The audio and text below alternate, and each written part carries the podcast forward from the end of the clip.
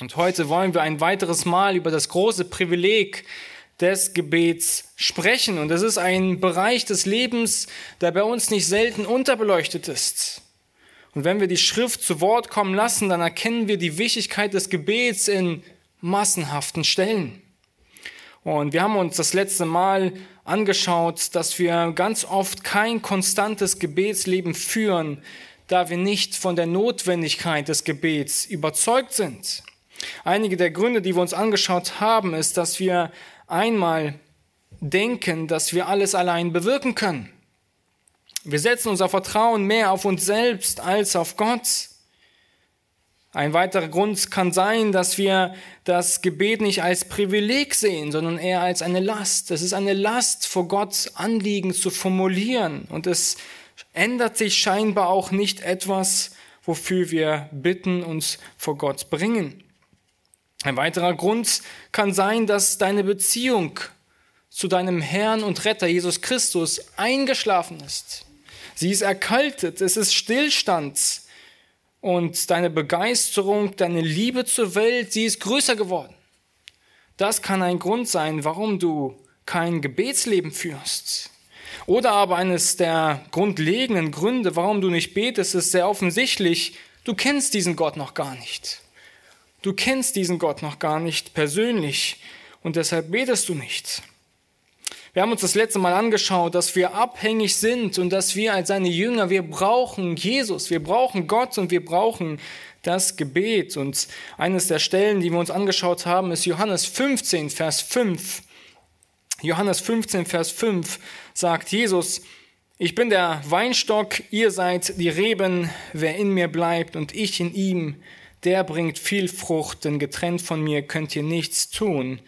Und wir hatten das Gebet in einem Satz zusammenfassen können. Und äh, ich möchte diesen Satz auch gerne nochmal wiederholen. Wenn wir Gebet zu definieren könnten, dann könnte man es folgendermaßen tun.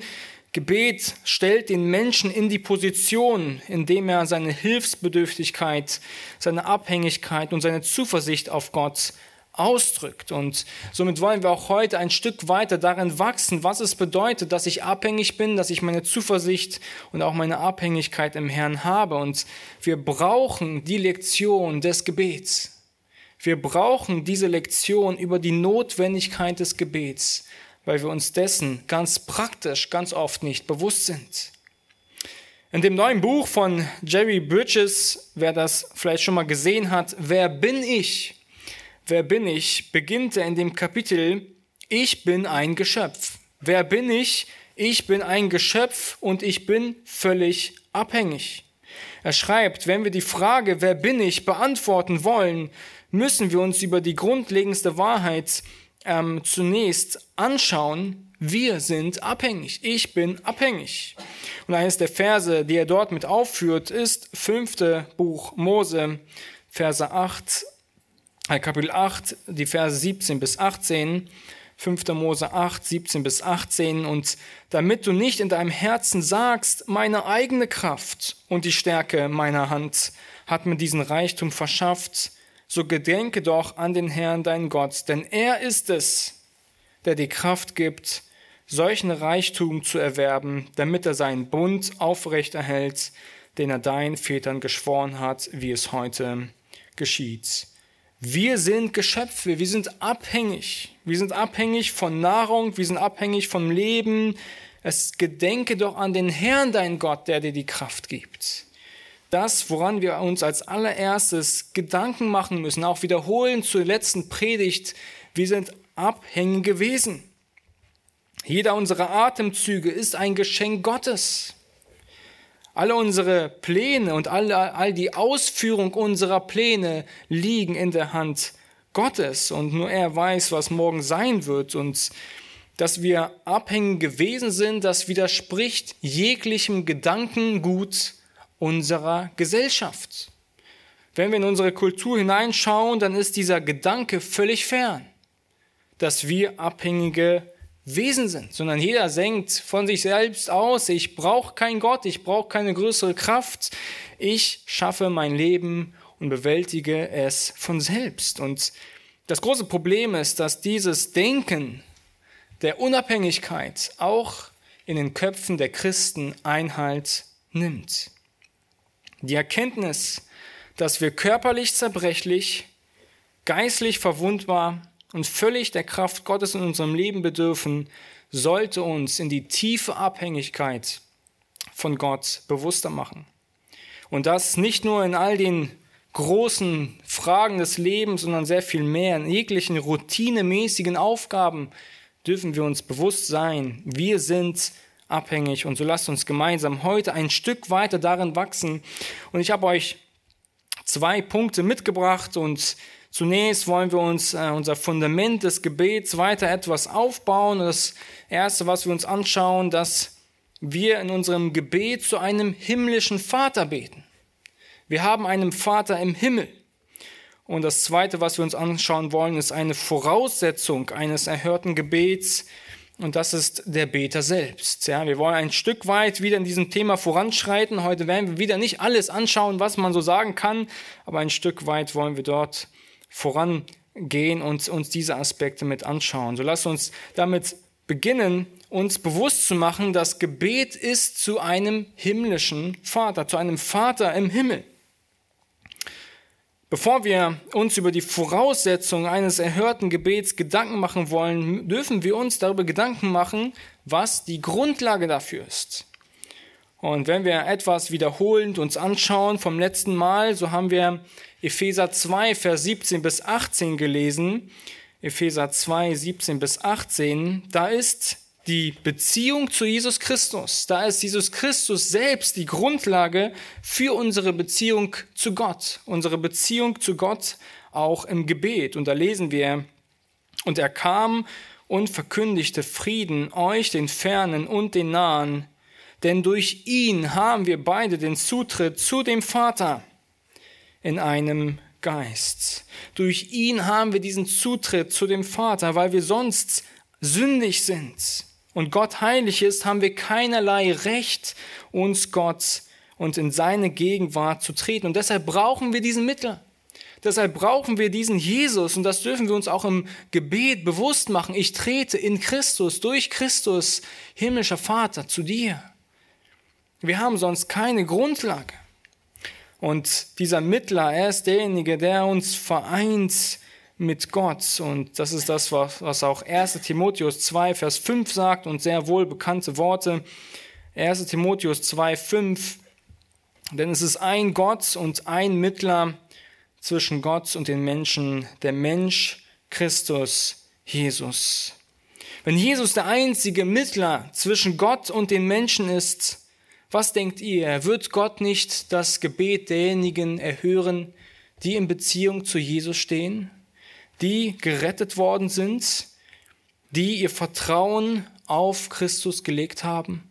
Aber tatsächlich wird er unser Gebet erhören, weil wir heute zuversichtlich einen Mittler haben, der unser Retter ist, der für uns persönlich gestorben ist. Und somit ist das die Grundlage. Wenn du in Beziehung zu Jesus stehst, kannst du zuversichtlich sein, dass du zu Gott beten darfst und dass er dich hört. Aber es geht noch sehr viel weiter, dieser Gedanke, den wir uns heute noch mehr mit anschauen wollen. Diese Beziehung zu Jesus, sie ändert eigentlich alles auch in unserem eigenen Status. Wenn du in Beziehung zu Jesus stehst, kannst du zuversichtlich sein, dass Gott dich hört und dass du ein Kind Gottes bist. Dass du ein Kind Gottes bist, der einen Vater im Himmel besitzt, der dich hört. Stell dir mal ein folgendes Szenario vor, ein verurteilter Verbrecher, der sitzt in der Todeszelle und er sitzt und wartet auf seine Hinrichtung. In allen Punkten ist er schuldig und nun kommt ein Gefängniswärter, er klopft an diese Tür und er verkündet, dass dieser Verbrecher völlig begnadet worden ist. Er ist frei, er wird freigelassen, aber noch sehr viel mehr. Der Wärter erklärt dem Verbrecher, dass dieser Verbrecher nun gleichzeitig adoptiert ist. Adoptiert ist. Er hat einen Vater, er bekommt einen neuen Namen und auch ein neues Erbe und so auch eine neue Familie für ihn sorgt. Genau das ist das, was Gott mit uns tut, wenn wir durch Jesus zu ihm kommen. Wir werden geistlich adoptiert und werden zu seinen Kindern.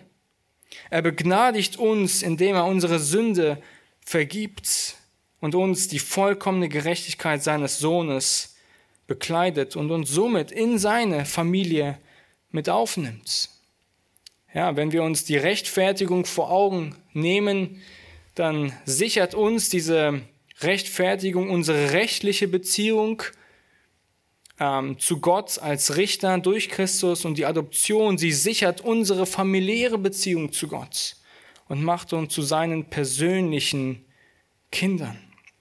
Und somit dürfen wir uns glücklich schätzen, einen Vater zu besitzen, der uns hört.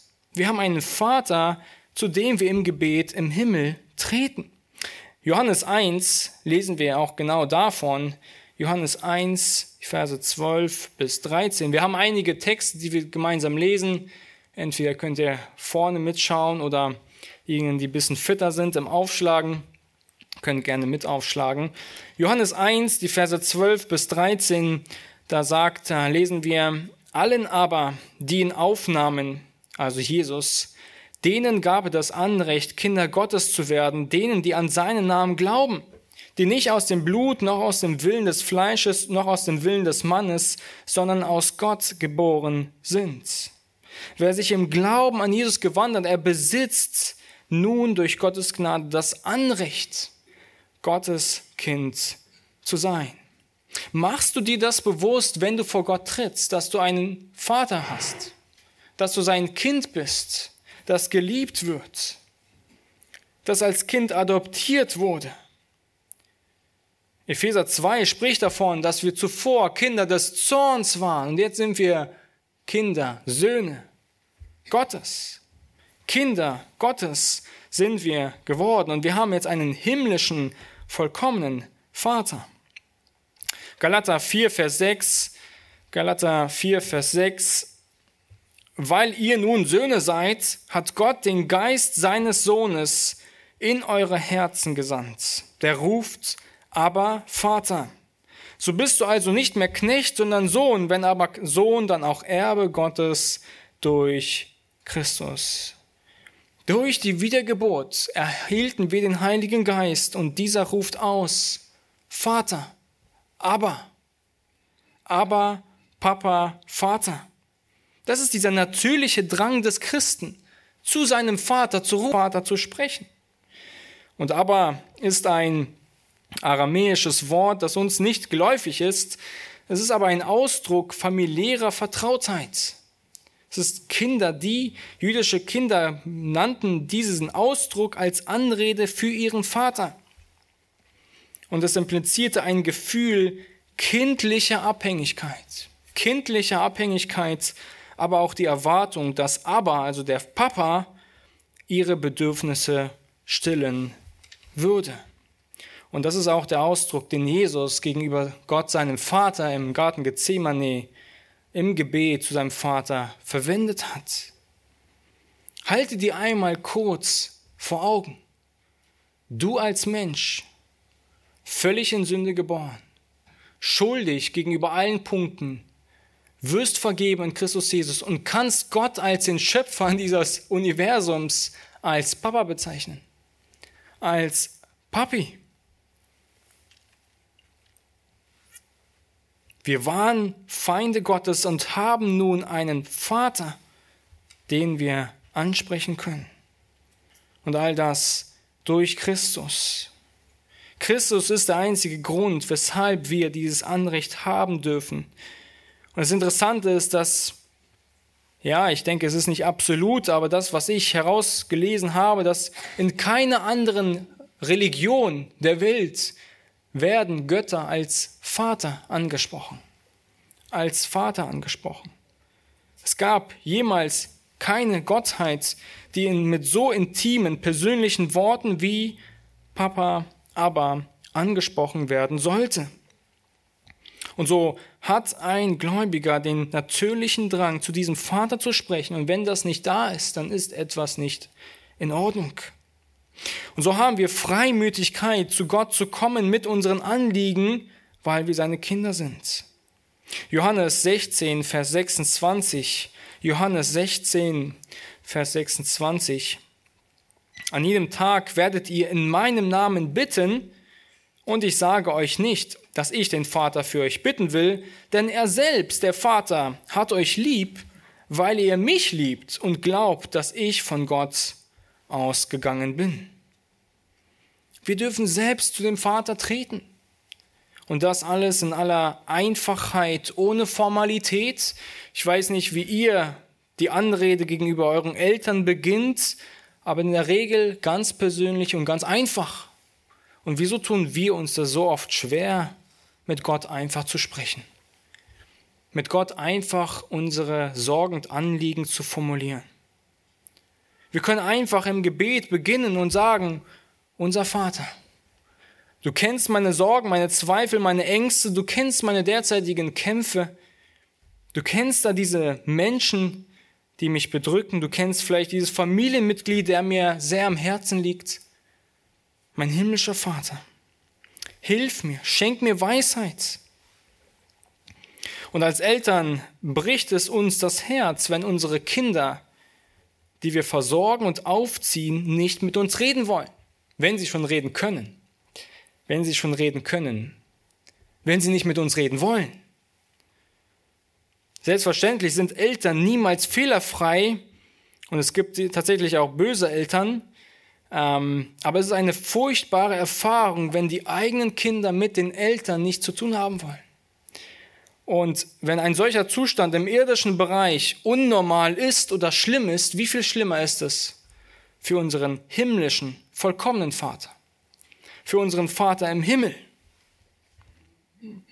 Ich bin mir wohl bewusst, dass einige von uns keine gute Erinnerung an ihre Väter haben. Einige mussten sicherlich auch ganz auf einen Vater verzichten. Und deshalb ist es, denke ich, wichtig, sich vor Augen zu halten, dass wir nicht einfach irgendeinen Vater haben. Und somit lasst uns einige Zeit nehmen, um uns, unseren himmlischen Vater im Himmel zu betrachten. Wir haben nicht einfach nur einen Vater, sondern wir haben einen Vater im Himmel. Und das sagt auch Jesus immer wieder in vieler seiner Aussagen. Und Matthäus 6, Vers 9 ist eines dieser. Matthäus 6, Vers 9, da beginnt er das Vater unser und er sagt, deshalb sollt ihr auf diese Weise beten, unser Vater, der du bist im Himmel.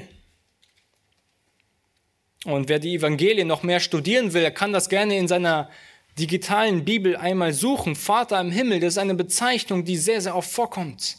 Wir haben einen Vater im Himmel, das ist wichtig zu bedenken. Es ist nicht einfach irgendein Vater. Unser Vater, der du bist, im Himmel. Es ist ein besonderer Vater.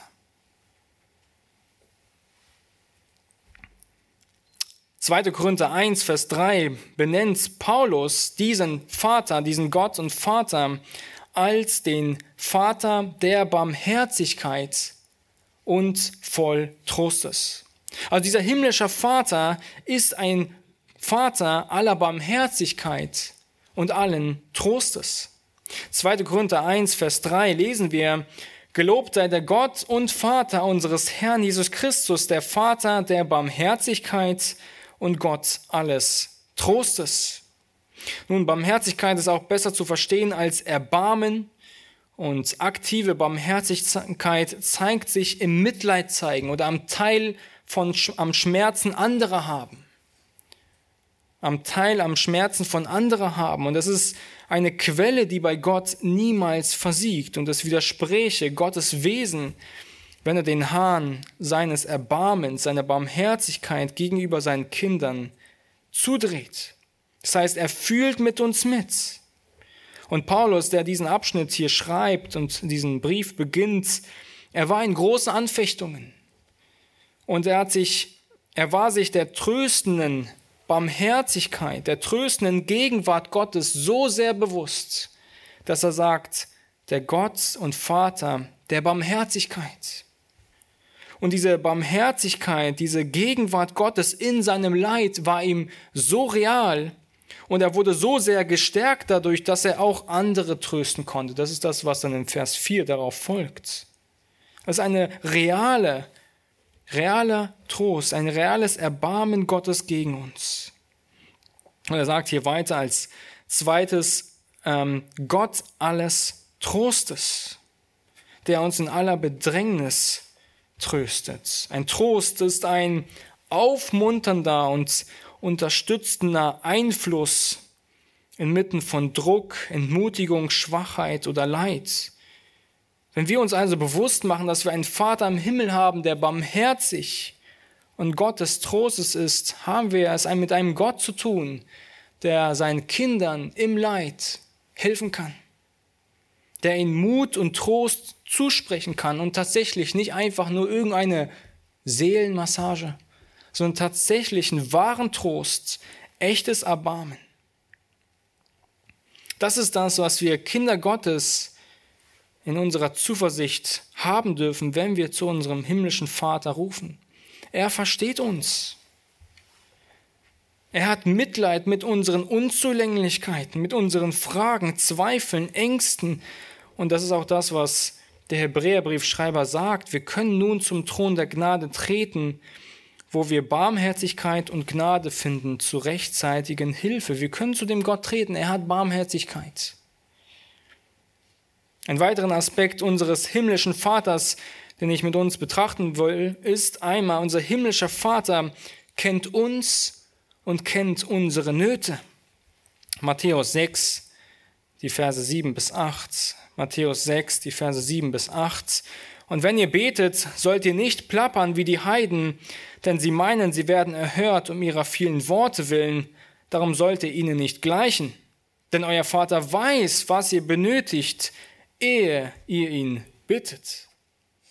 Nun, liebe Gemeinde, liebe Zuschauer und liebe Besucher, ist das nicht tröstlich?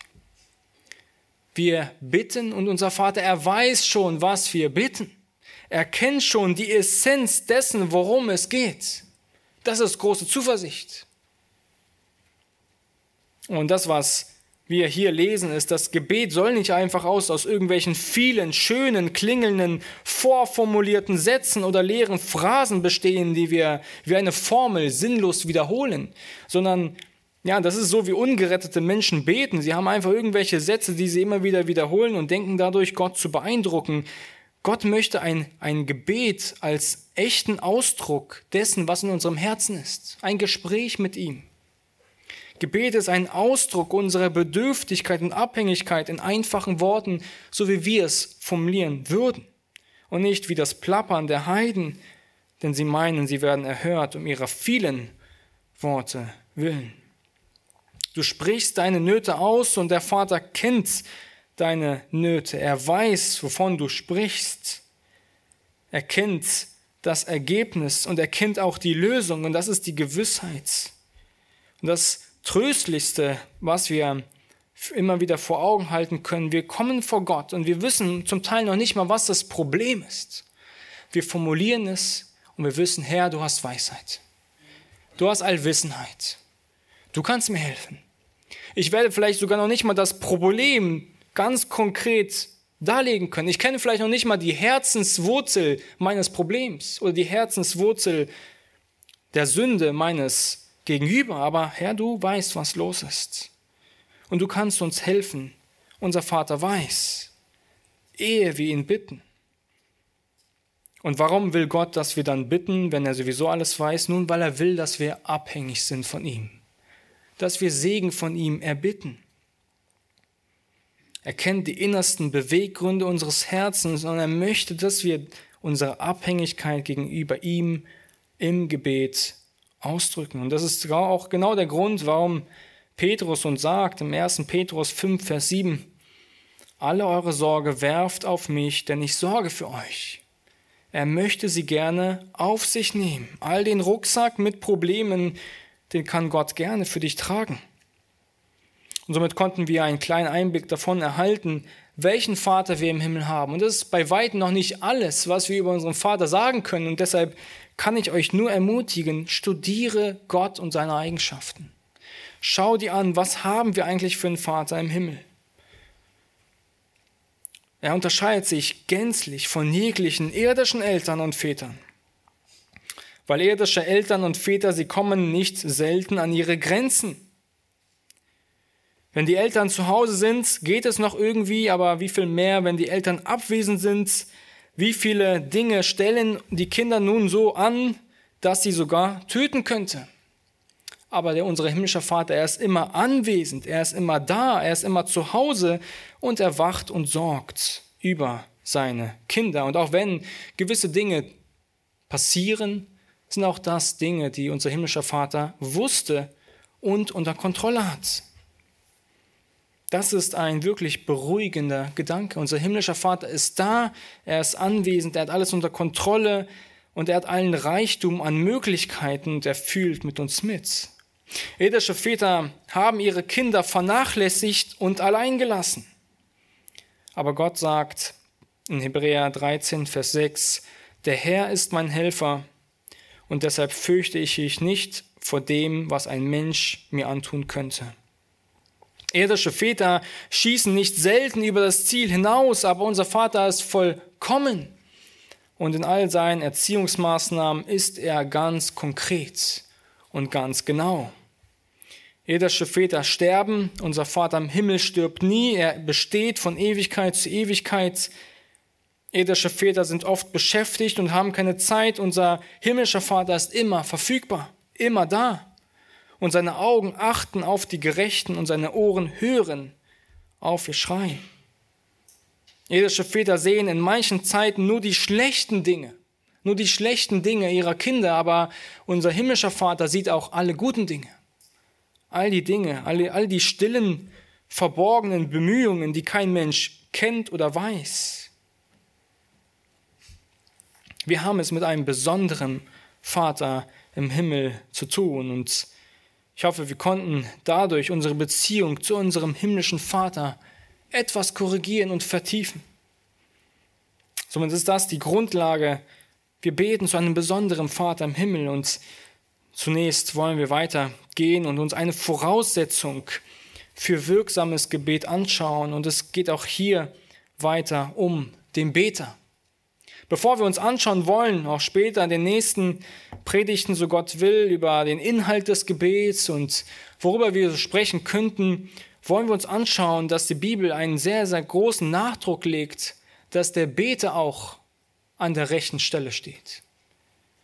Gott ist das Herz des Beters nicht egal. Gott als Vater, als himmlischer Vater ist genauso an uns persönlich und unserem Leben interessiert, wie auch an unserem Gebet und an unserer Not. Und somit ist eine der Voraussetzungen für wirksames Gebet das Herz des Beters, der Beter selbst.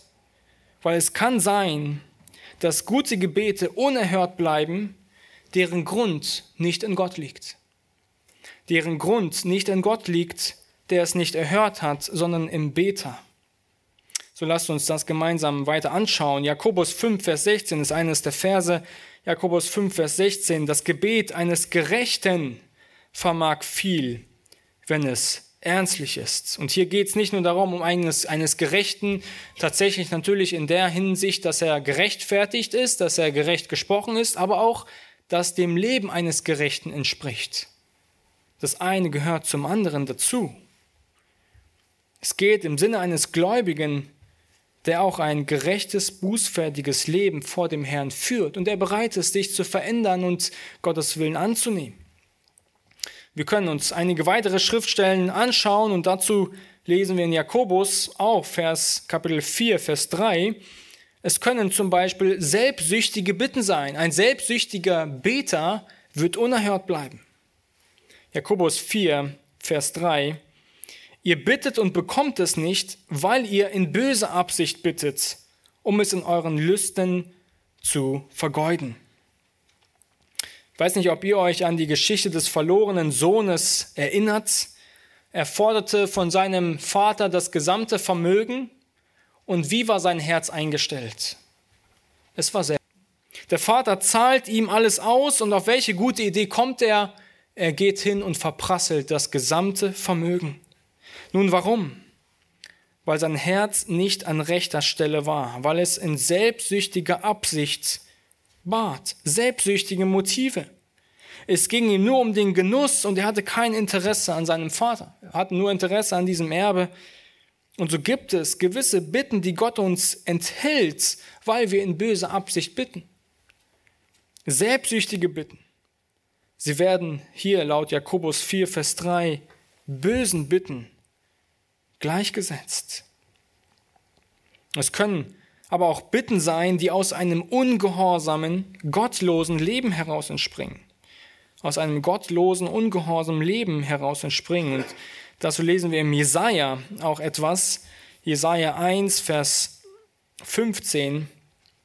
Da sagt uns Jesaja, und wenn ihr eure Hände ausbreitet, verhülle ich meine Augen vor euch.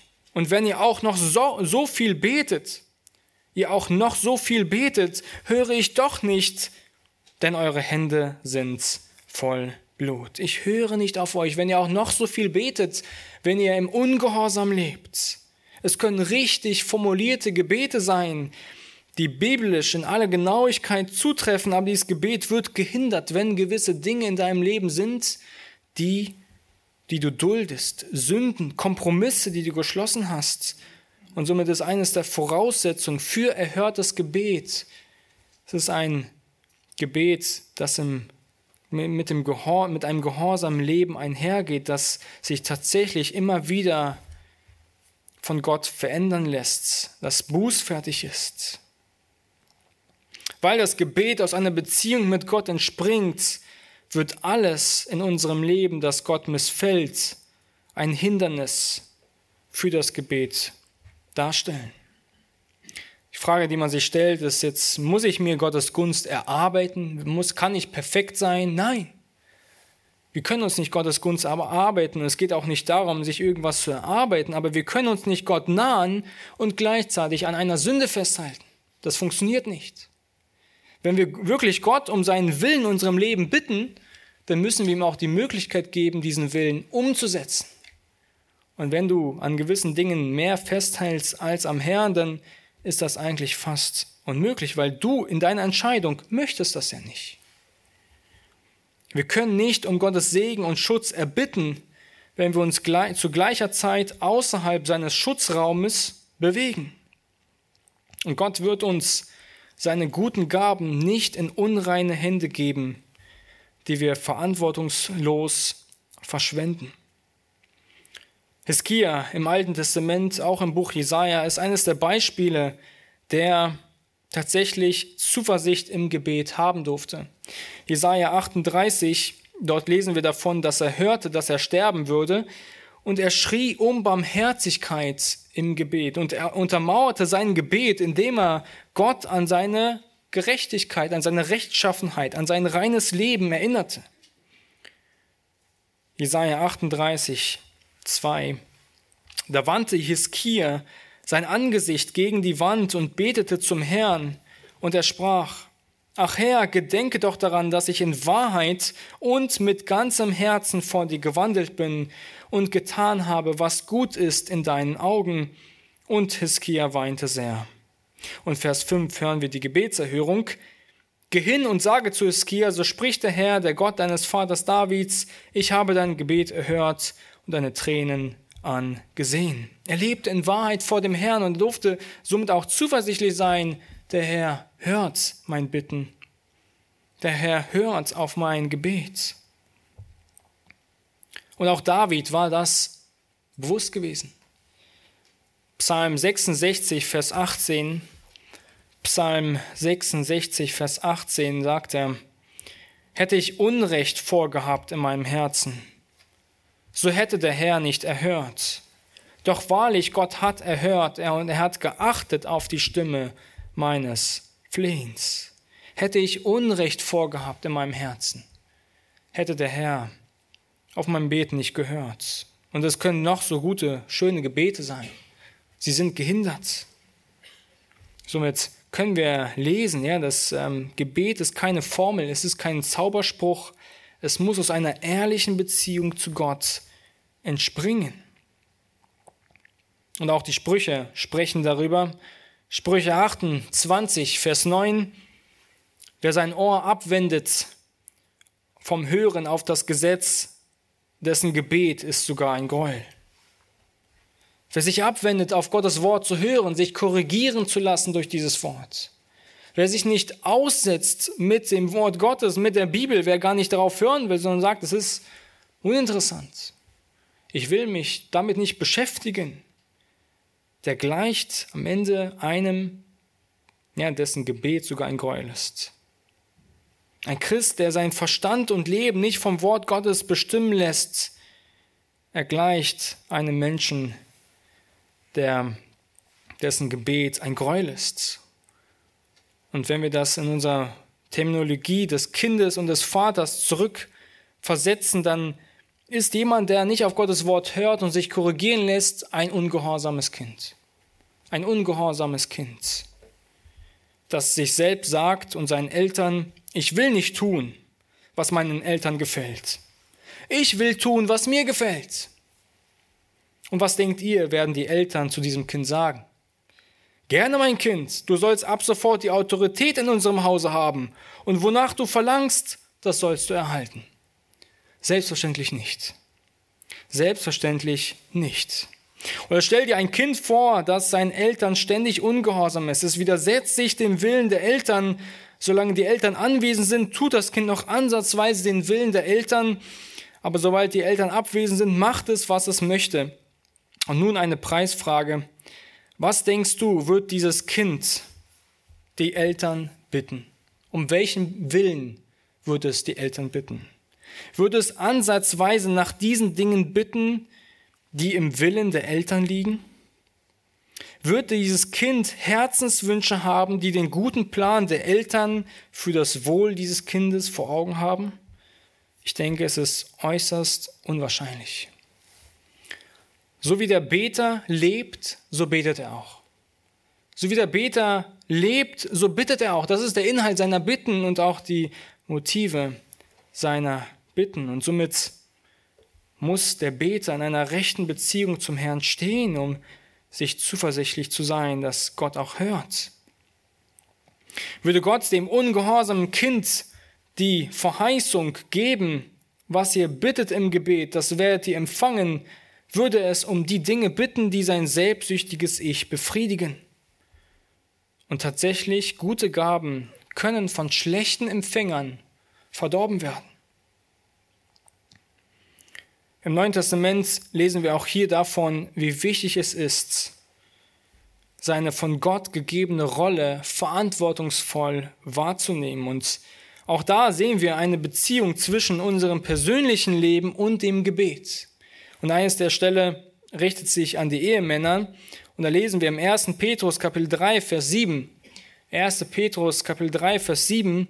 Da sagt uns Petrus uns als Männern, ihr Männer sollt gleichermaßen einsichtig mit eurer Frau als dem schwächeren Gefäß zusammenleben und ihr Ehre erweisen, weil ihr ja gemeinsam Erben der Gnade des Lebens seid, damit eure Gebete nicht verhindert werden. Seht ihr, was gleichgesetzt wird? Die Verantwortungslosigkeit gegenüber der Ehefrau und die verhinderten Gebete. Es kann Dinge geben, die unsere Gebete unwirksam macht. Es gibt Dinge, die wir in Ordnung bringen müssen.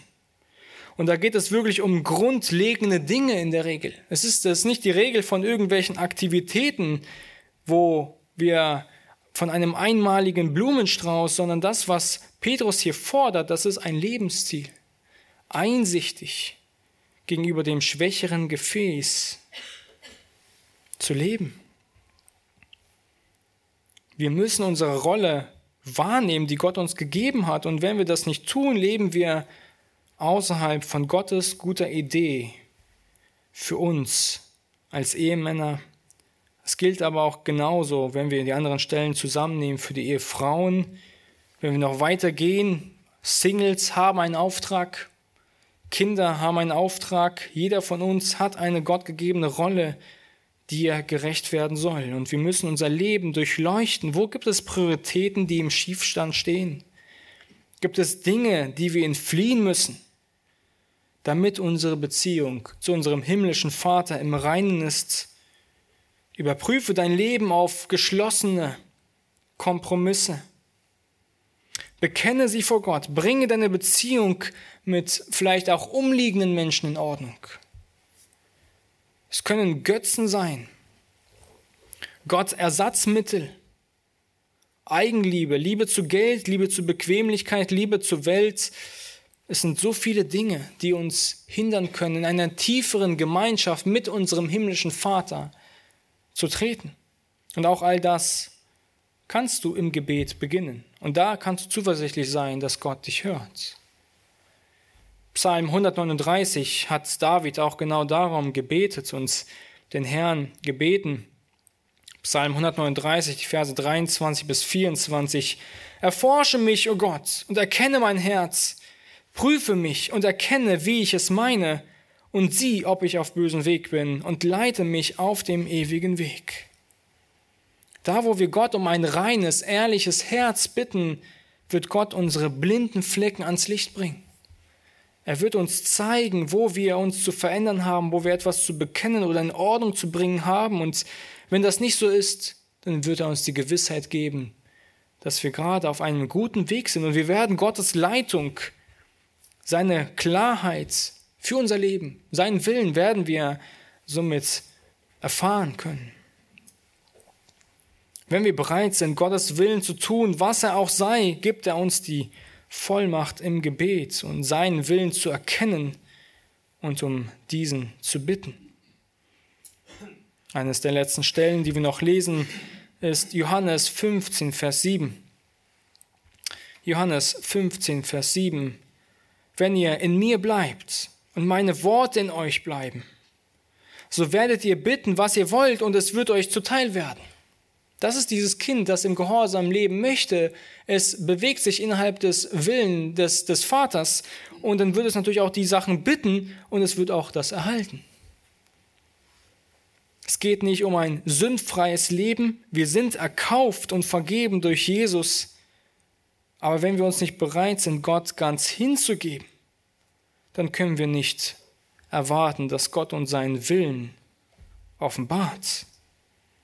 Wenn dein geistlicher Kompass nicht auf Gottes Willen ausgerichtet ist, dann ist wahrscheinlich deine Ziel, deine Zielposition genauso auch falsch.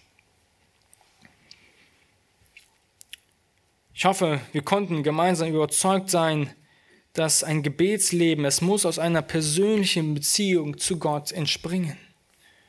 Aus einer persönlichen Kommunikation zu unserem Gott und Vater. Wenn wir wirklich effektiv und fruchtbar sein wollen in unserer Gemeinschaft, in unserem Bitten vor dem Herrn. Und somit konnten wir sehen, ein Gebetsleben entspringt einem Leben mit Gott in Gemeinschaft mit Gott. Und wenn wir ein Leben mit Gott führen, werden wir diese Freimütigkeit, diese Gewissheit, diese Führung Gottes erleben können. Das ist das, wovon die Bibel spricht, dass wenn wir uns inmitten dessen bewegen, was Gott von uns möchte, und er hat gute Absichten, uns immer wieder korrigieren lassen, verändern lassen, durch sein Wort werden wir diesen Willen immer mehr und mehr erfahren und er ist manchmal sehr gefährlich, aber er ist immer gut. Er ist immer gut. Der Gläubige, der Umgang mit dem Herrn pflegt, sagt Spurgeon, sucht des Menschen Bestes, genau wie Gott. Er hat zum Ziel, Gott zu verherrlichen, genau wie Gott. Er sucht das Wohlergehen der Gemeinde, genau wie Gott. Er wünscht sich ein Vorbild der Heiligkeit, genau wie Gott. Und wenn ein solcher Mensch zu irgendeiner Zeit einen Wunsch hat, der nicht nach dem Willen Gottes ist, so ist das einfach nur eine Folge seiner Unwissenheit, aber Gott wird ihm auch das offenbaren. Ein Leben, das auf Gott ausgerichtet wird, wird zur bestimmten Zeit Gottes Willen und Führung erfahren und ist auch das, was ich euch, liebe Gemeinde, liebe Besucher, auch mit wünsche, dass wir dieses große Privileg des Gebets erkennen und zuversichtlich sein können, dass der Herr, unser Gott, uns hört.